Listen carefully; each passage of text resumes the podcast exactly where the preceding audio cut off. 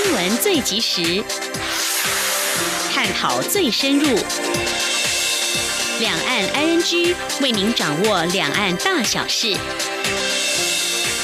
两岸 ING 节目，黄丽杰、谭启贤制作主持。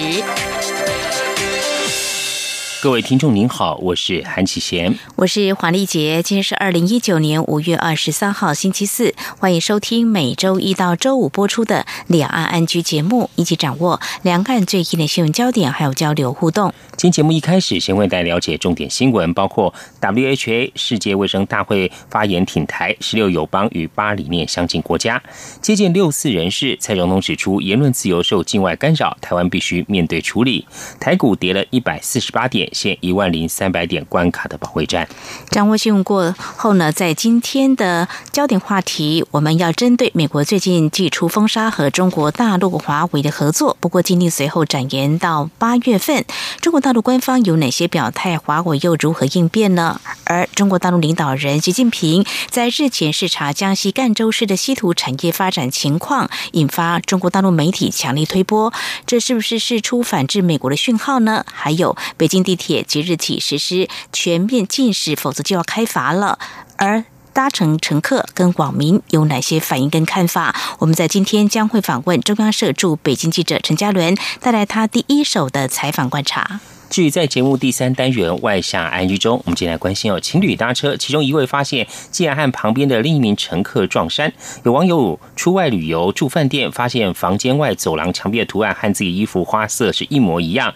另外有名网友晒衣服时，才发现自己的针织背心颜色和家中厨房抹布的颜色一样。详细情形稍后告诉您。我们接下来先来关心今天的重点新闻，轻松掌握的新闻 ING。第七十二届世界卫生大会 （WHA） 已举行三天。外交部今天二十三号表示，第三天在全会为我直言的友邦包括吉里巴斯、施瓦蒂尼、圣克里斯多福、圣卢西亚、圣文森、诺鲁、贝里斯、海地、图瓦鲁等九国。所罗门群岛、马绍尔群岛则是在 A 委员会为我强力发声。外交部指出，加上日前已发言挺我的巴拉圭、瓜地马拉、洪都拉斯、博留四友邦，我国的十七个友邦除教廷伊利不表达政治性议题立场外，所有友邦都发声支持台湾。在理念相近国家部分，外交部说，纽西兰在全会上发表有我言论。目前共有美、英、法、德、日、加、澳、纽等八国以直接及间接方式为我直言。外交部特别对友邦与理念相近国家表达诚挚感谢。WHA 在这点。华举行十六个友邦透过不同方式对台声援，美、英、法、德、日等理念相近国家也为台发声。另外，恢复部长陈时中在日内瓦至今已经举行了七十一场的双边会谈，超越去年。今年 WHA 是在五月二十号到二十八号在瑞士日内瓦召开。WHA 是世界卫生组织 WHO 最高权力机构，每年开会一次，决定 WHO 政策方向。由于中国打压台湾，自二零一七年起连连续三年未能参与 WHA。针对政府修订《两岸人民关系条例》，规范公务员退离职未满十五年不得在中国大陆参与政治性活动。陆委会主委陈明通今天二十三号在立法院答询时指出，相关规定是他担任陆委会主委之前就完成的草案，但他个人认为，在中国大陆做出妨害国家尊严的行为，不是退离职十五年后就可被允许。尤其是一些退役将领居然转移效忠对我有敌意的对象，这种行为连一天都不可以，应予以。严格惩罚。以下记者王兆坤的采访报道：立法院内政委员会审查《两岸人民关系条例》第九条、第九条之三、第九十一条修正草案，主要处理涉机密退离职公务员的附录管制年限，明定附录期间不得从事的政治性活动，并对违反者增定罚则。在政院版草案中受到较多讨论的内容。是第九条之三规定，一定层级以上公务员在退离职十五年内，不可附录参与党政军或政治性机关的活动。陆委会主委陈明通表示，多数民意支持政院修法完善相关法规，以营造健全两岸交流环境，并建立完善管理机制。第九条之三规范的是行为，不是管制身份。并非将管制期间从三年延长为十五年。不过，陈明通在答询时直言，草案是我上任前通过的，希望能透过立法审查过程再做修正，因为转移效忠对象的行为，连一天都不可以。陈明通说：“你这个违反有爱国家尊严的行为，是自始至终都不应该发生，不是说你十五年后就可以这样做了。好，我觉得那个之前的这种呃设计，基本上我觉得当引起一些，所以我们并没有因人设事，尤其尤其这种高阶的将领啊，一一日为这种将领啊，终身要对国家效忠啊。”所以你怎么可以转移对一个对我们敌意的这样的呃对象啦，转移对他的这种效忠，这个等于几乎是一个叛国罪了。是啊，所以我们要严格惩罚这种行为。我们这种行为呢，连一天都不可能，都不可以。所以不是十五年的问题啊。国家机密保护法三读通过后，前总统马英九、前副总统吴敦义的附录管制年限被延长两年。陈明通对此表示。两岸人民关系条例也是管制三年，必要时可以延长，所以延长两年是基于整体考量，除确保国家机密外，还要考虑到卸任元首的维安问题。中央广播电台记者王兆坤台北采访报道。针对中国官媒所谓蔡英文总统是孤独政客，在权力黄昏之际，相关说法，陆会主委陈明通今天在立法院内政委员会受访的时候表示，北京不愿面对中华民国的存在，对我民选领导人做出这种不恰当谈话，对两岸关系的和平稳定发展没有任何帮助。蔡英文总统今天接见华人民主书院董事王丹等一行，总统表示，台湾民主社会的言论自由受到来自境外很大的干扰，大家都很清楚干扰的来源，这是台湾在言论自由不被破坏情况下必须面对处理的问题。总统并重申，对于一国两制台湾方案，台湾的总统必须讲清楚，避免造成对方的造成对方的误判，或让许多坚持民主自由的人失望。前天记者欧阳梦平的采访报道。蔡英文总统二十三号上午在总统府接见华人民主书院董事王丹以及王军涛、周峰所、方正、滕彪、吴仁华等六四亲历者。总统在致辞时表示，三十年前他刚念完书，是个年轻的教授。那时台湾社会与中国出现了诉求民主化的声浪。三十年前也大致是民进党出现的时候，但这三十年的发展确实让两岸发生很大的差异。总统指出，这三十年来。台湾的民主发展让人印象深刻。当然，在过程中有很多人牺牲了自由及生涯，甚至于很多人都入狱过。但是历史走到今天，台湾的民主发展确实是华人社会里一个让人有期待的地方。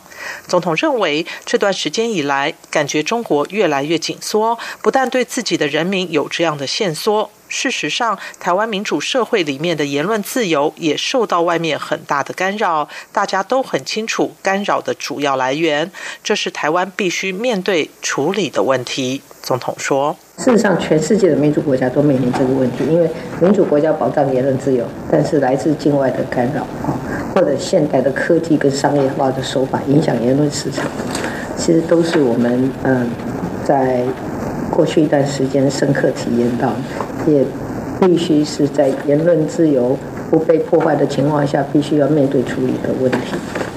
蔡总统并指出，身为民选的总统，除了要让两岸关系能够维持稳定、处于和平的状态，很多时候还是要把话说清楚。比如说，“一国两制”台湾方案出现时，台湾的总统没有犹疑或模糊的空间，必须讲清楚，这不是我们现在享有自由、民主、人权的一个国家会接受的方案。不希望因为台湾总统的模糊回答，造成对方的误解或误判，或让许多坚。坚持民主自由的人失望。总统表示，今年一月二号确实是个很关键的时刻，台湾人必须讲清楚自己的立场。这也让台湾人开始意识到，自由民主的方式确实已经受到威胁。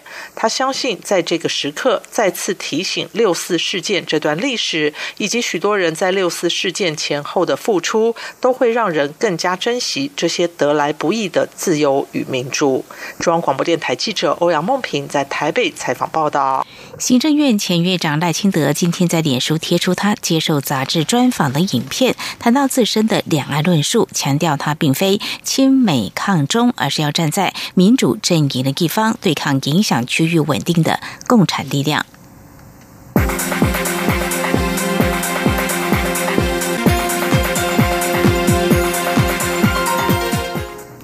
在关心美股下杀，台北股市今天二十三号下跌了一百四八点八五点，加权指数一万零三百零八点三七点，成交金额新台币一千一百多亿元，陷入一万零三百点的关卡保卫战。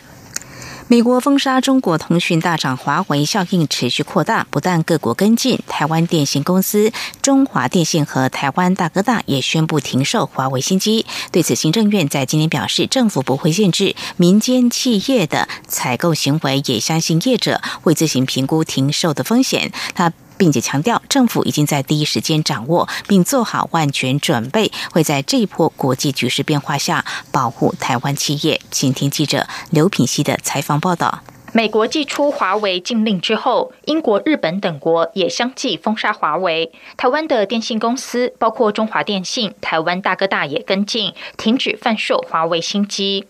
行政院发言人格拉斯尤达卡二十三号在行政院会后记者会上被问及此事，对于是否会冲击台湾的手机产业，他表示，华为手机在台湾的市占率相对低，台湾电信公司停止出售新款华为手机，他相信业。者会自行评估相关风险，但他必须强调，政府不会针对民间企业甚至民间个人采购消费性电子商品发布任何禁令。Glass Udaka 指出，在整个产业链互相连结的情况下，政府必须小心应对相关局势会对台湾企业，尤其是中小企业产生何种影响。行政院与相关部会已经在第一时间做好万全准备，一定会保护台湾的企业。他说：“实际上，行政院在第一时间都就掌握，而且呢也非常小心的应对。那经济部或相关的部会在第一时间也已经评估，也做好万全的准备。唯一一个非常重要的立场，政府的立场，行政院的立场，就是必须在这一波的国际。”局势的变化之下，要保护台湾的企业。此外，古拉斯尤达卡表示，行政院已经在四月十八号发布各机关对危害国家资通安全产品限制使用原则，适用于中央政府、地方政府相关国营事业以及八大关键基础设施，要求提出疑似危害资安的品牌清单。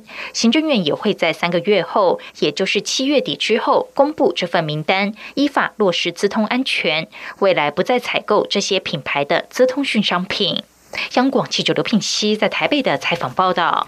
美国全面封杀中国电信大厂华为，除了网络华为后，除了网络巨擘 Google 宣布暂停与华为部分合作，还有微软线上商店将华为旗舰笔型电脑下架，而英国手机晶片设计大厂安谋也宣布暂停与华为相关业务往来。另外，日本三大电信商，我国的中华电信、及台湾大哥大，还有韩国电信、英国电信等电业者，也都纷纷宣布不会贩售华为新款智慧手机。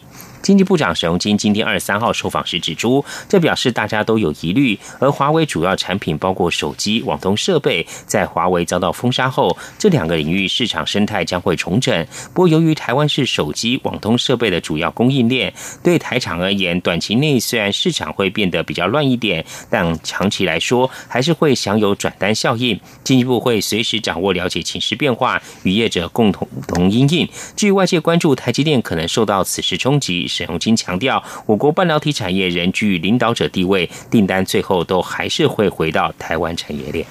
美洲贸易战火促使海外台商从中国转移阵地，为了吸引台商回台，政府寄出融资利息补贴，回流台商只要向国内的公民银行库借款，就可以补贴百分之一点五的年息，引发今天在立法院财政委员会立委的质疑，是独后财团和富豪，而且对国内厂商相当不公平。国发会副主委郑珍茂答询的时候表示，利息补贴过去国发会也有做过，主要是希望能够做一些政策回馈回台的厂商。请听记者陈立新红了报道。政府为吸引更多台商回台投资，寄出两百亿的融资利息补贴，也就是台商只要投资计划通过经济部审查，向公营跟民营银行申请贷款，国发基金年息就会补贴百分之一点五。根据媒体报道，已经有受访台商透露，这表示台商向银行借款新台币一百亿，年息只要付三千万。由于实在太优惠，已经成为台商口耳相传的大利多，更有台。伤还因此加码。不过，此项政策二十三号在立法院财政委员会引发在野党立委质疑。时代力量立委黄国昌指出，政府提供给国内青年创业贷款，年利率为百分之一点六七，但对于海外回台的台商，却是大手笔补贴百分之一点五的年息，等于利率只要百分之零点三。政府真的有照顾国内的青年创业吗？国民党立委赖世宝也质疑，此举对于国内厂商相当不公平。不过，国发会副主委郑正茂强调，两百亿的融资利息补贴指的是银行贷出去的两百亿给予补贴，但会这么做也是希望能够做一些政策回馈柜台厂商。郑正茂说。这里的两百亿定义是说，银行通过对厂商的贷款，其中有两百亿的部分，我们会对银行进行这个委办的这个手续费。哦，那我们提出一点五的概念，主要就是说，希望，因为在过去也曾经有发生过类似的的案例，就是说，我们国家金以前也做过同样的事情，有框列两百亿的这个。额度哦，然后对利息来进行一个，就是说来补贴银行的一些行政手续费这样的一个事情。至于是否支持国发会寄出的海外台商利息补贴措施，财政部长苏建柔没有正面答复立委质询，只强调是国发会的政策。不过立委也要求有关海外台商回台相关税制支出评估，财政部必须备好和台商回台专法共同审查。中央广播电台记者陈林信鸿报道。新南向政策实施迈入第三年，双方不论贸易、投资都持续成长，来台观光客与就业人数也大幅增加。行政院政务委员邓振中今天二三号表示，我国目前与新南向目标国在各领域的合作发展都已常态化，未来还有两大目标，一个是希望在医药卫生方面有具体合作计划，另一个则是希望能谈定大型投资案。请听记者陈品新的报道。刘品行政院经贸谈判办公室二十三号在行政院会中报告。新南向政策推动成果，经贸办指出，在贸易部分，二零一八年我国与新南向国家贸易总额为一千一百七十一亿美元，与二零一六年相比，成长百分之二十二。二零一八年新南向国家来台投资为三亿九千多万美元，比二零一六年的两亿三千多万美元相比，增加百分之六十六。此外，我国输出电厂、石化、智慧交通通 （ETC）、都会捷运、环保工程及水资源等工程，在新南向国家取得三十七件工程标案，总得标金额逐年快速成长。二零一八年达新台币两百七十亿元。在投资保障方面，我国已经更新与印度及菲律宾的双边投资协定，提供台商在外打拼充分保障。至于观光部分，新南向国家来台人次由二零一六年的九十一万增加到二零一八年的一百四十四万，成长将近六成。东协国民来台就医人次也由二零一六年的七万多人次，成长到二零一八年的十五万多人次，成长近四成。此外，新南向国家来台的留学及研习生也增加百分之六十一。展望未来的推动重点，负责新南向政策工作的政务委员邓振中表示，国际经贸环境正在发生很大的变化，他希望能与新南向国家在医药卫生方面有具体的合作计划，也希望能够谈定大型的投资案。他说。因为各国都希望我们在他们的这个医疗方面呢，能够多跟台湾合作。如果这一方面能够有一些成果的话，我觉得是非常好。第二个呢，在产业方面，如果我们能够有比较大一点的投资案呢，我觉得对啊，我们西南向政策哈，也应该是一个呃很重重要的一个成果哈。那其他的部分都已经相当的稳定了。关于观光客的来台湾，关于学生到台湾来，关于很多农业方面的合作，哈，这个都已经相当的常态化了。行政院长苏贞昌表示，去年开始的美中贸易战以及周边国家政策重心移转等国际局势的转变，我国的新南向政策不仅适时回应新的亚洲政经结构，也因此与各国有了更多的合作机会与潜力。目前，我国新南向政策除了获得伙伴国家支持外，也深受美国、日本政府的重视。它只是相关部会把握契机，秉持台湾协助亚洲。亚洲协助台湾的精神，透过现行合作机制，提升台湾的国际参与，展现台湾积极贡献世界的决心。香港记者刘聘熙在台北的采访报道。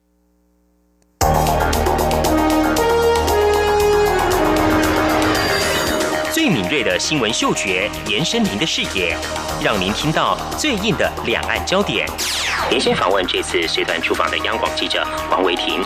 是的，今天在大陆福建平潭举办了一场两岸关系研讨会，对世界经济与亚洲会产生哪些影响呢？其中五百个是感染艾滋病的孩童，那分散在呃广东。从正经情势分析。两岸交流观察到新闻现场直击，两岸 ING 有最多元的声音、多面向的观点以及最专业的剖析，请收听每周一到周五晚间六点到七点，由中央广播电台新闻部黄丽杰、韩启贤制作主持的《两岸 ING》。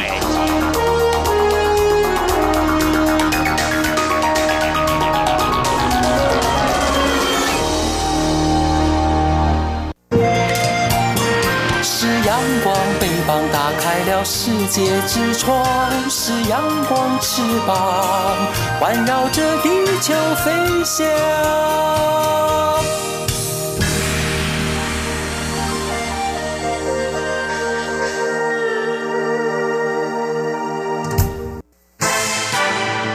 轻松掌握的新闻，I N G。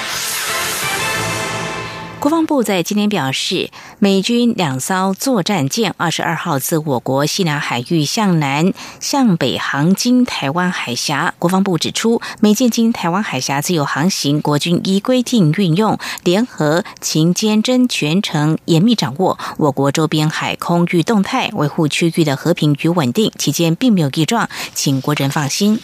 我驻大阪办事处前处长苏启成去年在关西机场事件后轻生，监察院因此纠正外交部。外交部长吴钊燮今天二十三号被问到纠正案时表示，外交部尚未收到监察院的纠正报告，待接到报告后会再向家院做更详尽说明。不过他认为外交部在事件过程中并没有疏失，事后内部也已做深刻检讨。请听记者郑婷的报道。去年九月发生关西机场事件，我驻大阪办事处前处长苏启成在事件后轻生。监察院日前介入调查，最后通过纠正外交部。民进党立委王定宇二十三号在立法院外交国防委员会质询时问到，外交部对监察院的纠正案有何看法？外交部长吴钊燮表示，外交部还没收到监察院的纠正文，等接到报告后再看后续怎么处理。但他认为外交部没有疏失。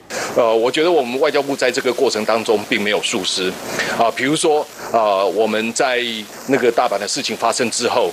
呃，在立法院里面，我们有看到记者会，啊，希望我们外交部这边赶快来做一些啊检讨报告，啊，看问题是在哪边。那我们也是应立法院的这个要求来做这个检讨报告。你们那时候要求检讨报告，是因为在在野党事情，在野党其实具体是要求你们要检讨了。对，而且我们承受了非常啊大的这种批评，说这个一定要尽速。那个批评现在证明是建筑在一些假讯息上面。国民党立委吕玉玲随后在质询时也关切关西机场。事件，他批评吴钊燮认为外交部没有疏失，是将责任推给国民党。吴钊燮则有些动怒回应：“铺天盖地、庞大的压力压向一个我们优秀的公务人员，这样子好吗？现在证明没这不是庞大的压力，是你们上层的压力啦。什么叫上层的压力？铺天盖地的说是我们的一个非常优秀的公务人员犯的错，是他打的电话，是他叫他去做检讨报告。监察院已经厘清了，确实有这通电话，所以外交部你要承担责任，不要说成是蓝绿的问题，厘清真相。吕玉玲说。说，国民党去年曾要求成立调阅小组，也要求驻日代表谢长廷回台做专案报告，都没有达成。吴钊燮则回应，外交部丧失了一个优秀的公务人员，还有一个优秀的公务人员莫名其妙遭受媒体及国会议员的压力。他认为国会议员的批评应该要凭良心。央广记者郑林采访报道。中央气象局在今天表示，花莲县秀林乡在下午的两点十二分发生瑞士规模四点八的地震，震央是位在花莲县政府西偏北方六公里处，地震深度十四公里。各地最大震度：花莲县太鲁阁五级，花莲市南投合欢山四级，台中梨山、宜兰南澳三级，彰化两级，嘉义、台东新竹县、新北桃园、云林、台南一级。以上就是今天的重点新闻。这里是中央广播电台，您现在所收听的节目是《两岸安居》，稍后为您进行话题安居单元。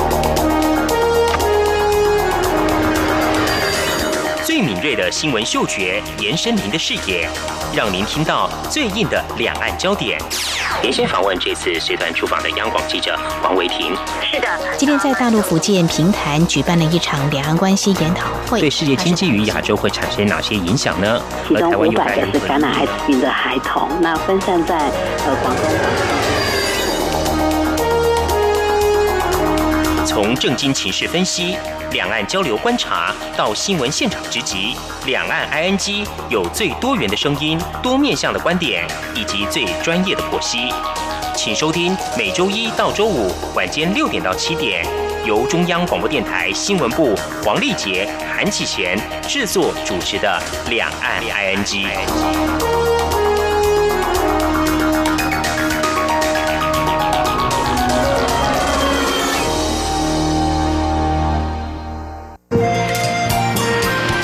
阳光，翅膀打开了世界之窗；是阳光，翅膀环绕着地球飞翔。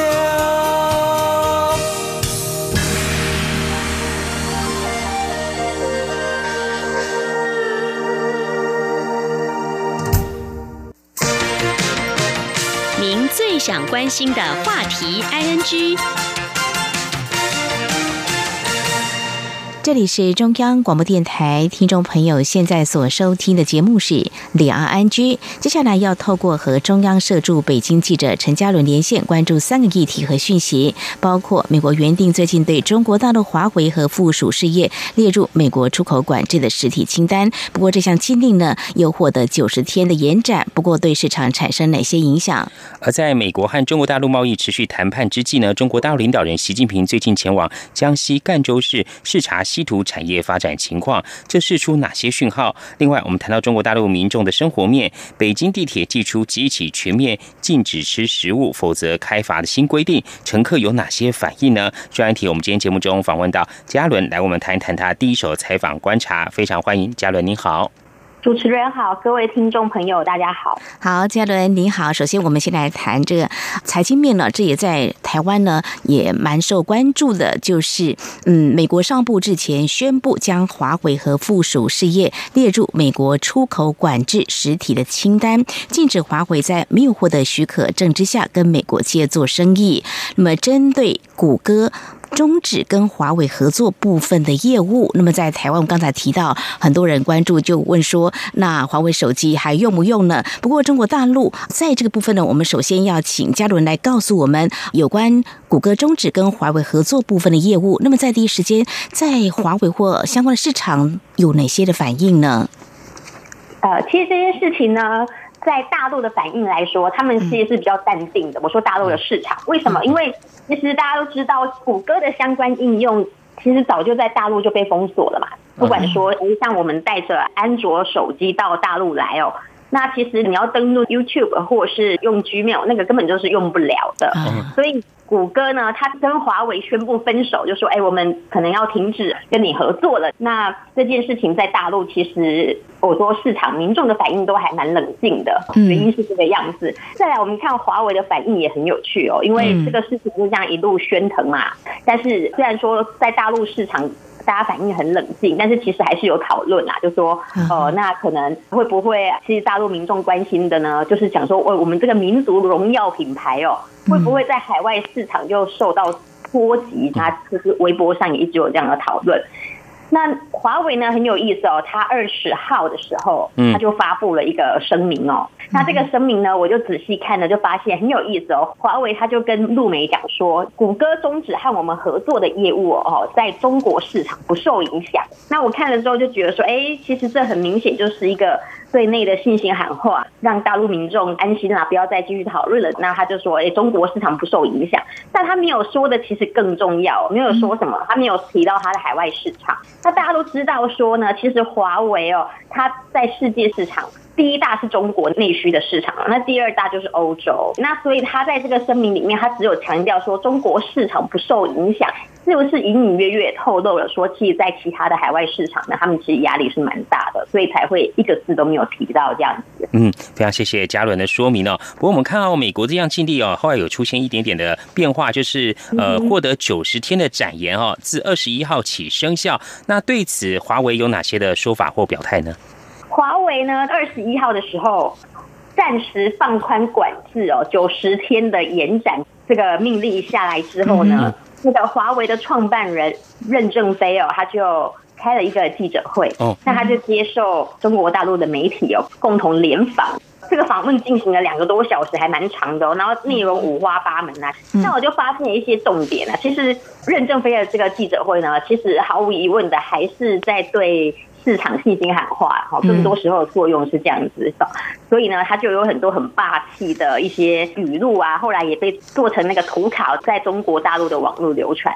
那任正非霸气的讲了什么？他就说呢，其实美国这个九十天的临时执照，就是对我们放宽九十天，他就说这个对我们来说没有多大意义，他就直接这样回应了。然后他就说呢，华为其实早就已经做好了准备。那他另一方面呢，他又感谢美国企业，就说，哎，其实华为过去啊。呃，受到他们很多的帮忙，然后呢，但是后来他又再次的呛瞎这个美国政客，他就说，其实你们这样的做法呢，就是你们给我们下禁出口禁令哦，就是你们是低估了华为的力量。那他讲完这个之后呢，陆媒当然又继续做球发问，就说，哎，那你们华为啊，呃，到底有什么相关预案？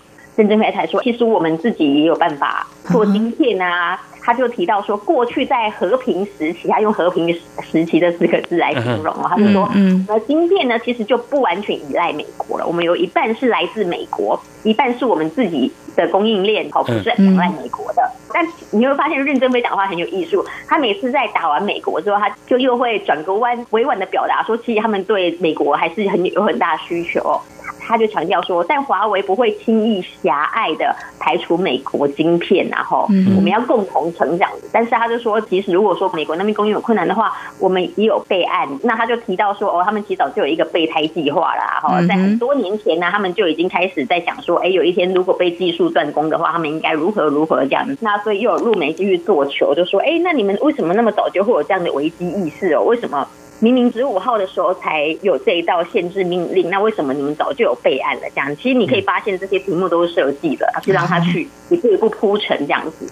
那任正非他就说呢，因为呢老是挨打就会有危机意识了。那他最后就说，如果想要称霸世界的话，想要跟世界霸主。来一场争斗，嗯，既然和平崛起不可能，那我们就要准备武装崛起了。他其实讲话呢，背后都是有一些意涵的。然后你也可以发现，其实过程当中跟陆梅这样一搭一唱的，其实也是有备而来，想要对外去释放说，哎，他们不怕打，然后也打不怕这样的一个信息。嗯，是。那嘉伦对于呃，谷歌宣布停止跟华为的部分业务的合作，那这方面的话，任正非有表态吗？或有任何说法吗？有啊，但是他的说法呢，其实也就是还蛮轻描淡写，就也有路媒问到，那他就说，哎，Google 是一个很好的公司啊，是一个高度负责任的公司。但目前他们两方面也在讨论说，哎，应该要如何应对这一件事，他就只有那么简短的说，嗯，有点是两拨千斤。不过看来呢，有关这个美国呢，要对中国大陆华为跟附属事业列入美国出口管制的实体清单，那么市场呢是相当的关注。不过从华为召开记者会还有媒体的一些。反应呢，可以看出呢，华为目前也是展现出淡定，还有相当的自信哦。不过，呃，有关官方的部分，中国大陆方面对于这起事件，不晓得有没有什么样的立场表态呢？嘉伦，嗯哼，中国外交部发言人陆康哦，他其实有在例行记者会上面很多次的去提到，呃，美国制裁华为这件事情啊。那特别是像谷歌这件事情啊，中国外交部那时候就说，他们呢要进一步的确认这件事情，然后然后也会积极的关注事态的发展。陆康呢，他讲话其实也是在中国外交部的发言人里面算是比较强硬的，他就说，中方呢支持中国企业哦。拿起法律武器捍卫自己的正当权利。那这一句话言下之意就是说呢，中国应该也会采取一些手段来。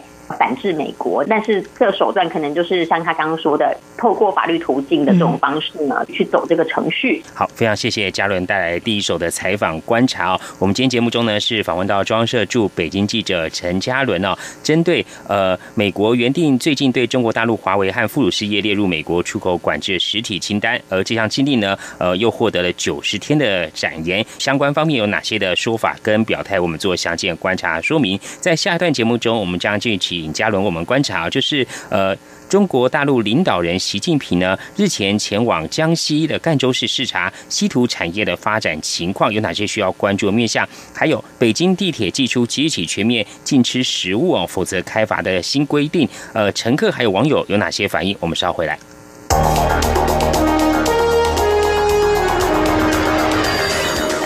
锐的新闻嗅觉，延伸您的视野，让您听到最硬的两岸焦点。连线访问这次随团出访的央广记者王维婷。是的，今天在大陆福建平潭举办了一场两岸关系研讨会，对世界经济与亚洲会产生哪些影响呢？其中五百个是感染艾滋病的孩童，那分散在呃广东。从正经情势分析。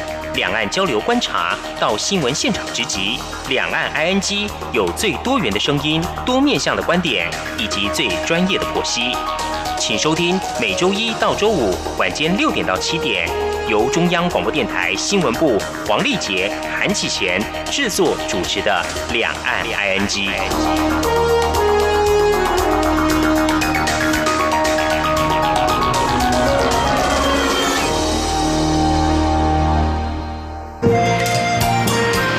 阳光，翅膀打开了世界之窗，是阳光翅膀环绕着地球飞翔。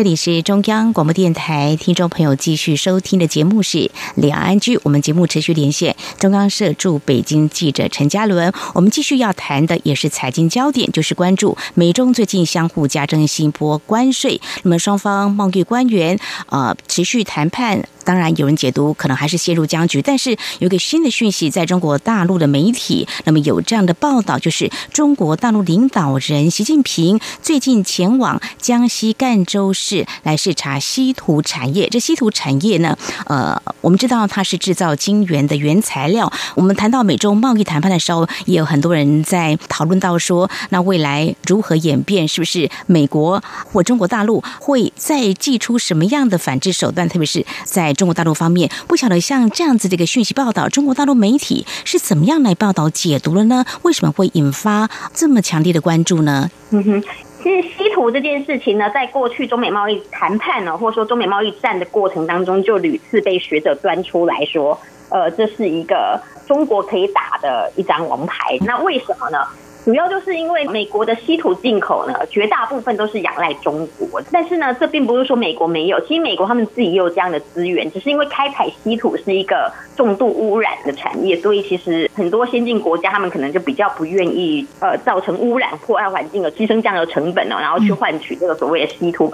所以呃，美国就过去一直以来都是跟中国大陆进口。好，那这是一个背景。那最近呢，就是习近平他在二十号的时候，他就到了江西去。一开始我们就觉得，哎，江西，哎，他在这个时候去，当然也有他的政治意涵啦。因为江西毕竟是红军哦的一个革命圣地，所以那但是那时候看了之后呢，也没有太多理会，就觉得他可能去那边又要信心喊话了。那但是后来陆梅很有趣，在二十号下午就开始连续疯狂的推波，哦，习近平到江西去。我说，哎，那这有那么重要吗？后来点进去看哦，才知道说，哦。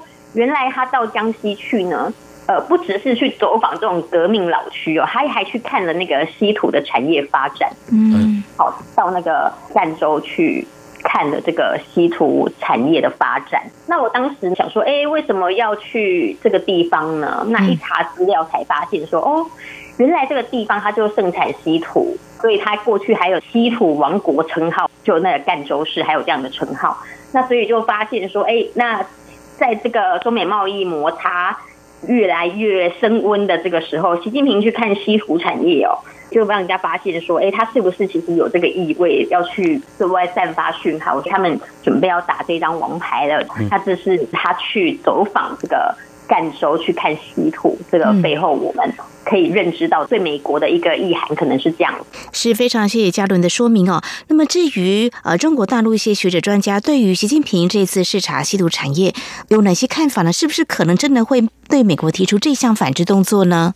其实我就问的也不是太聪明，因为你直接这样问大陆学者，他们当然就会觉得，哎呦，是总书记的行程跟他的那个，我们怎么可以妄加批评？所以多数学者就还蛮避谈去解读他的政治意涵的，但是都跟我说，哎，其实不用想那么多啦，哈，呃，其实习近平常常四处走走看看啊，什么幼稚园啊、养老院啊都会去啊，那其实这个应该也就是一个例行的视察。好，你发可以发现说，大陆学者他们其实刻意要低调这样，但是尽管他们这么讲哦，但是过去呢还有一些证据哦，这一家公司哦，就习近平去看这家公司官网上面，我去看了一下，嗯就发现说，哎，去年七月就是中美在互相课征关税的第一波上路不久之后哦，中共中央政治局常委栗战书他也到了这家公司一样哦，然后去看那个他们的稀土的发展。只是那时候入门没有很高调的去宣传，所以我们可能就略过了这个讯息。但是从栗战书那一次的走访，加上习近平这样的视察。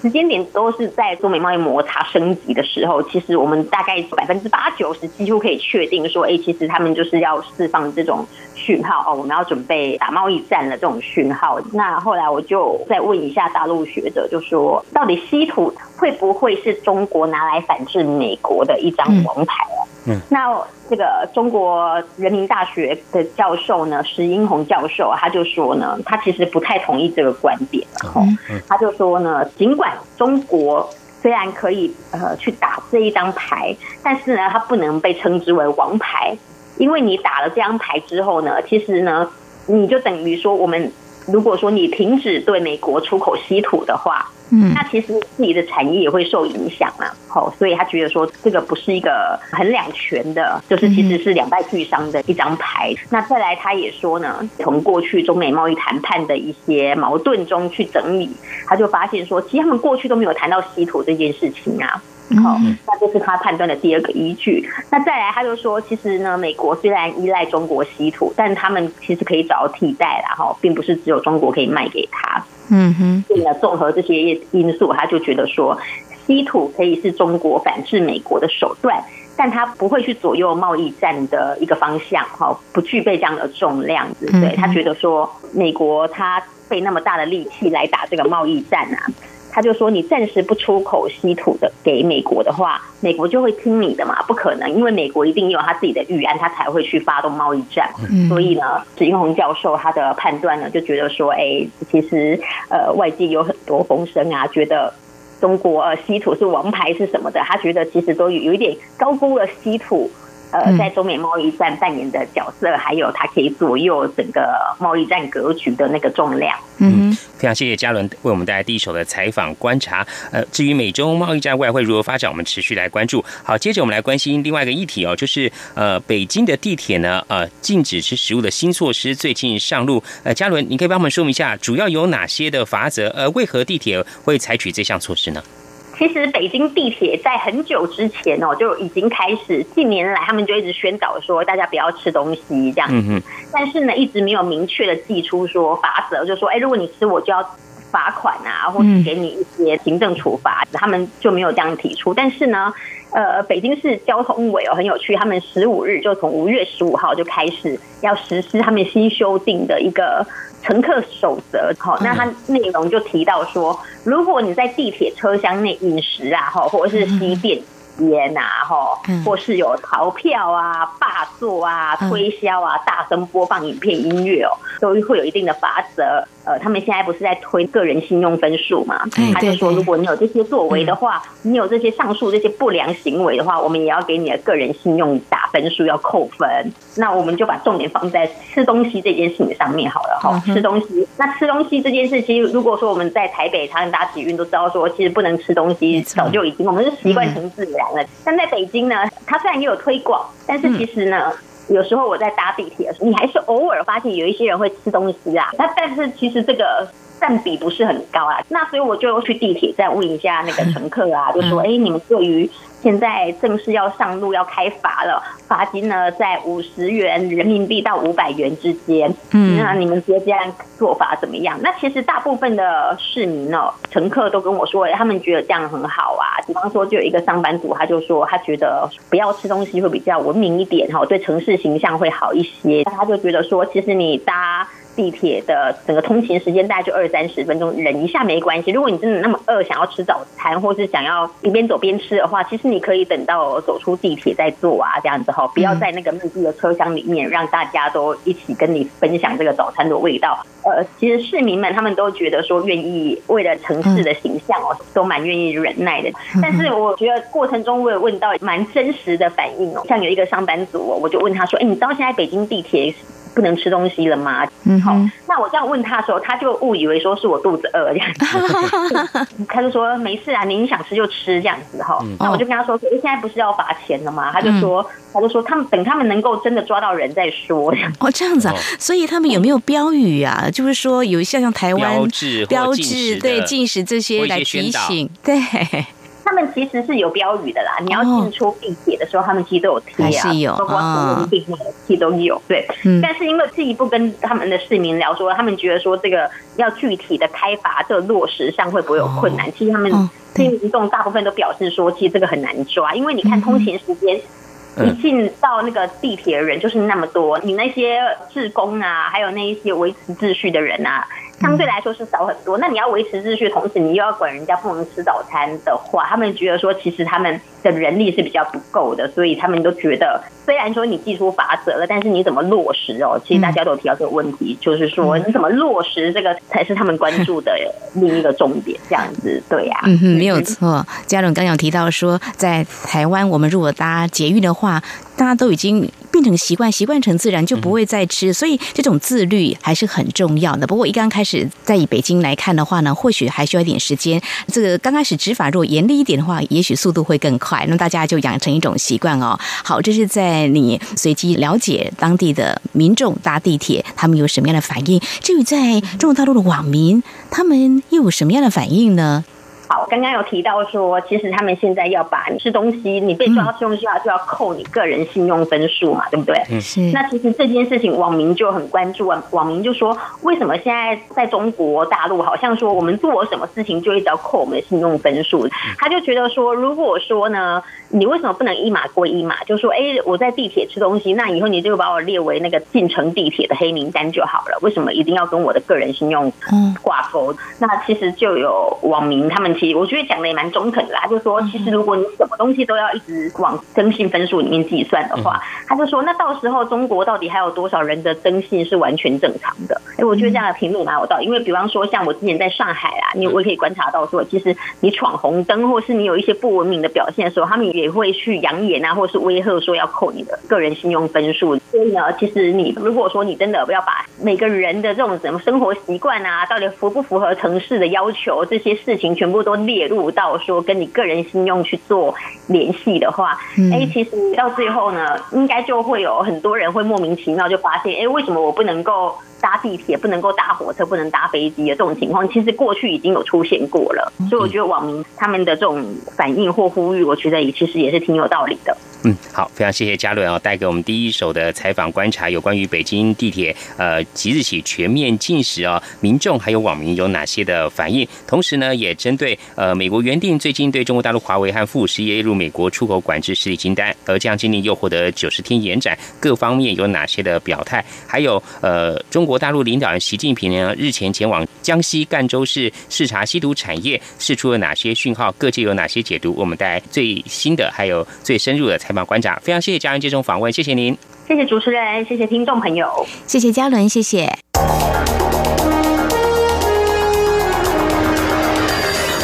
最敏锐的新闻嗅觉，延伸您的视野，让您听到最硬的两岸焦点。连线访问这次随团出访的央广记者黄维婷。是的，今天在大陆福建平潭举办了一场两岸关系研讨会，对世界经济与亚洲会产生哪些影响呢？其中五百个是感染艾滋病的孩童，那分散在呃广东。从正经情势分析。两岸交流观察到新闻现场直击，两岸 ING 有最多元的声音、多面向的观点以及最专业的剖析，请收听每周一到周五晚间六点到七点，由中央广播电台新闻部黄丽杰、韩启贤制作主持的《两岸 ING》。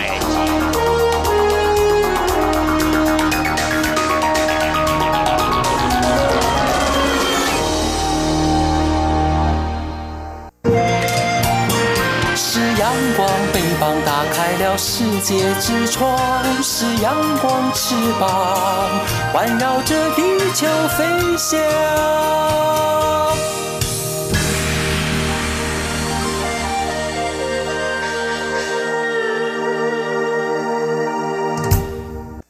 挺新鲜的，最火的万象 ING。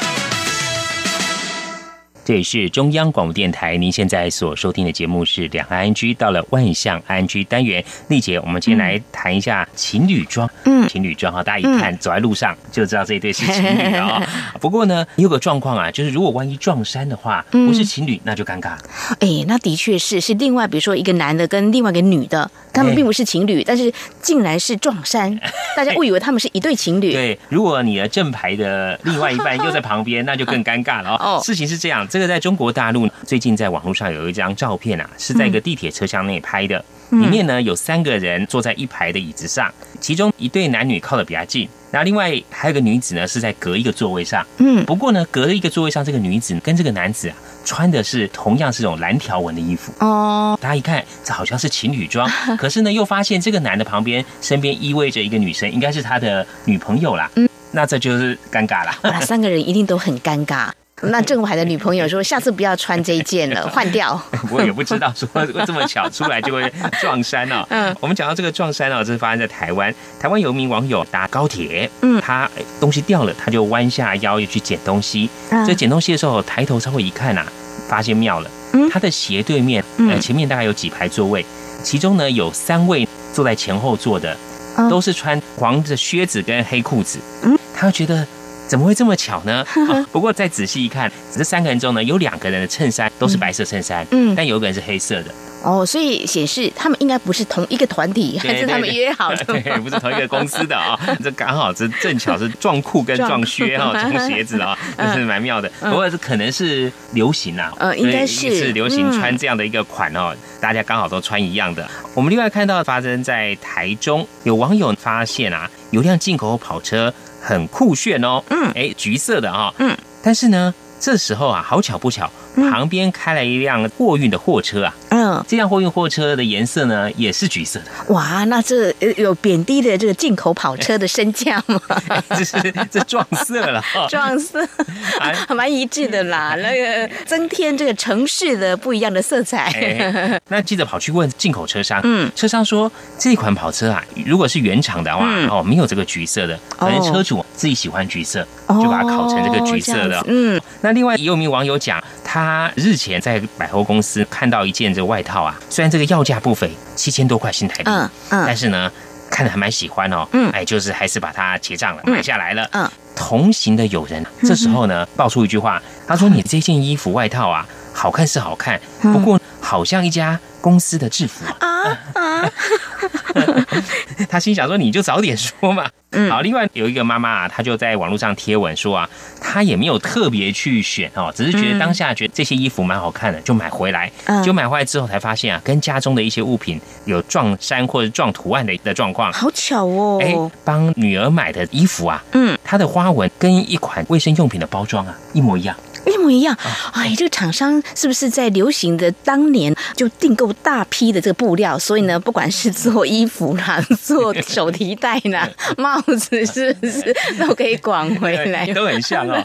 他说这不打紧，他自己买了一个外套啊。哦，也是吗？啊，有一天穿脏了嘛，他就把它拿去洗好就晒了。同时呢，他自己家里的厨房用的抹布啊，他也把它洗洗拿去晒。这不晒还好哈，嗯，两件放在一起啊，就发现这个颜色都是一模一样的。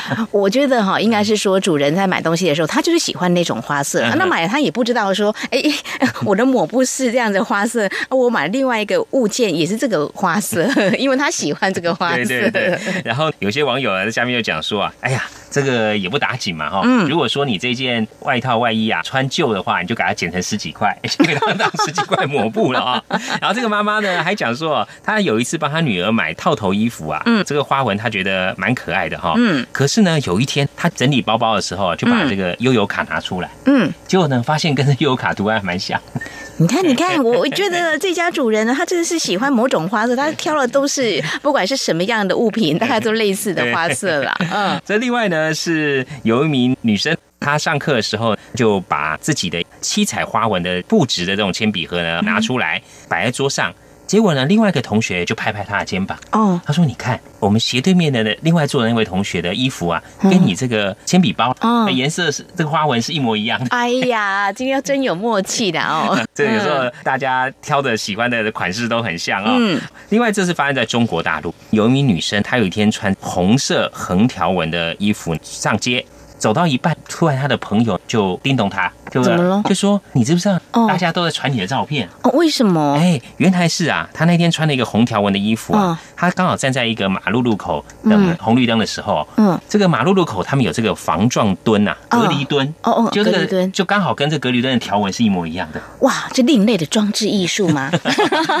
哇，他自己也没有想到。好，在美国有一名女子啊，出游选了一家饭店入住，入住了之后，她换了衣服呢，就准备出去玩的时候啊，她的猛然一看，嗯，真的太妙了。哦，她的衣服其实是有三节，这个上半截是鹅黄色，然后中间有个黑色带，然后下半截是绿色，就她一走出她的自己的房门，才发现。旅馆走廊的墙壁啊，配色跟他的衣服颜色一模一样。哎呀，这个色彩搭配呢，这个专家会认为这样是很不错的，所以连墙壁的装饰跟他个人的穿的衣服竟然是一样，哎，这个会很尴尬呢。对呀，赶快离开饭店，赶快又换一套衣服啊！好，另外讲到一个是在美国，有一名老师啊，在小学教书，每年学校都会拍这个毕业纪念册嘛。那他穿了一件衬衫，啊，外面套了一个驼色的背心，哦，V 领背心，嗯，拍照。结果呢？第二年的时候啊，他其实他没有想太多，他也就是挑了一件平常比较常穿的衣服去。结果人家就跟他讲说：“你怎么这件衣服跟去年的一模一样？哦，去年拍这个毕业纪念册的衣服一样。” 结果他想想说：“哎，那我就干脆啊，以后。”每一年我都穿这套衣服来讲，可是这样身材也不能够变形才可以呀。对啊，就是 这个衬衫跟背心都已经有点褪色，到后来哦哦，他自己身材有点发福哦啊，但是他还是把它穿上去。他还创了一个记录哦，就是他这一穿呢，就穿了四十年。他在边这间学校教书四十年，所以这四十年的毕业纪念册上面，他的照片呢都是穿同样的一套衣服啊。哦，这样也很有意思。不过说连穿四十年，质量也还可以啦，然 后可以继续穿，也还不错。虽然说这个衣服有点褪色哦，他自己岁月催人老啊，他从年轻的时候啊，满头这个黑发。到后来变得头发稀疏斑白啊，眼镜跟胡子的形状也变了很多次哦。呃，他后来六十三岁退休了，所以这项记录就无法再延续了。他说写下这个记录之后，他以后就不会再穿这套衣服。哎，这蛮有意思的。嗯，好，这间跟听众朋友分享，节目尾声再和听众朋友呼吁一下：如果说听众朋友对我们节目有任何建议看法，非常欢迎利用以下管道来告诉我们。传统邮件寄到台湾台北市北安路五十五号两岸安居节目收。